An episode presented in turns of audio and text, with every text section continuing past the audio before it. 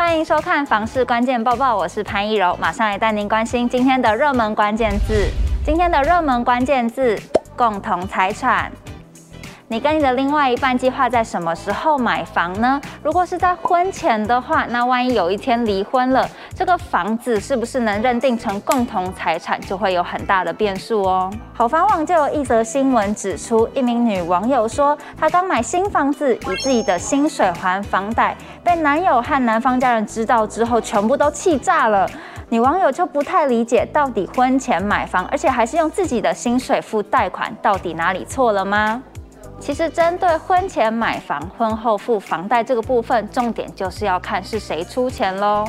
永庆房屋房屋契约部资深经理陈俊宏就表示，如果是婚前买房，房贷是属于个人的婚前负债；但是如果另外一半有帮忙分摊，那这个部分就会算是婚后的财产哦。扬升法律事务所的陈红军律师也表示喽，根据民法的一零三零之二条也有规定。夫或妻之一方以其婚后财产清偿其婚前所负债务，或以其婚前财产清偿婚姻关系存续中的所负债务，除以补偿者外，于法定财产之关系消灭时，应分别纳入现存之婚后财产。或婚姻关系存续中所负债务计算，意思就是说，因为婚前买的房子而有的房贷，但是用婚后的薪水去支付，就是刚刚所提到的，以婚后财产清偿其婚前所负债务。所以离婚的时候是要把之前帮忙付贷款的钱列入婚后的财产去做计算。今天的精选新闻来关心到，你是不是也很纳闷，为什么那么多的老房子都要加装铁窗呢？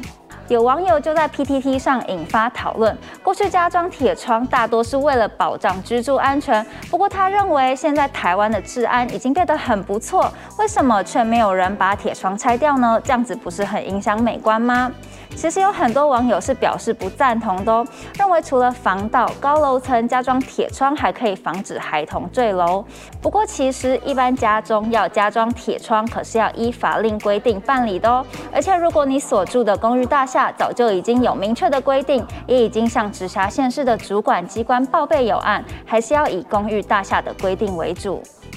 美国利率决策会议将会在六月底再次举办哦，而且依照之前的风向来看，这次美国可能还会再升息两码。针对这样子的情况，台湾的学者是提出了三种可能的走势。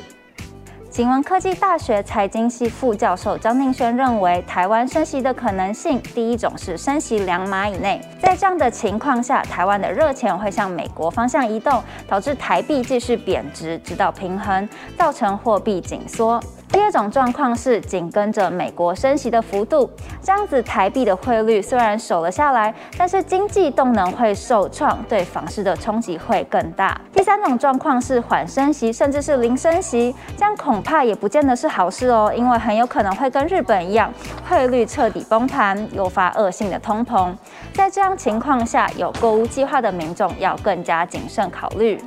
接下来来讨论，你对金华地段的老房子有什么样的看法呢？就有网友举例，位在台北市南京东路、忠孝东路的地段，就有很多四十年的住办大楼。土地持分不高，房价也不高，但未来有没有可能等都更改建呢？台北市都更学会理事长蔡汉林就提出了五大重点哦，说这样子的房子会比较适合都更。首先是土地使用的强度比较低，意思是容积本来一坪可以盖六坪，但现在只有盖三坪。其他还包括屋况够糟糕、产权单纯、基地大小符合都更危老标准，还有违建店面比较少的房子。今天的买房卖房，我想问有网友提说，如果厨房是夹在两个卧室中间，会不会有什么样的问题呢？底下就有网友回答，感觉煮饭的油烟味都会窜到房间里，也要注意床头不要顶着瓦斯炉的那一面墙。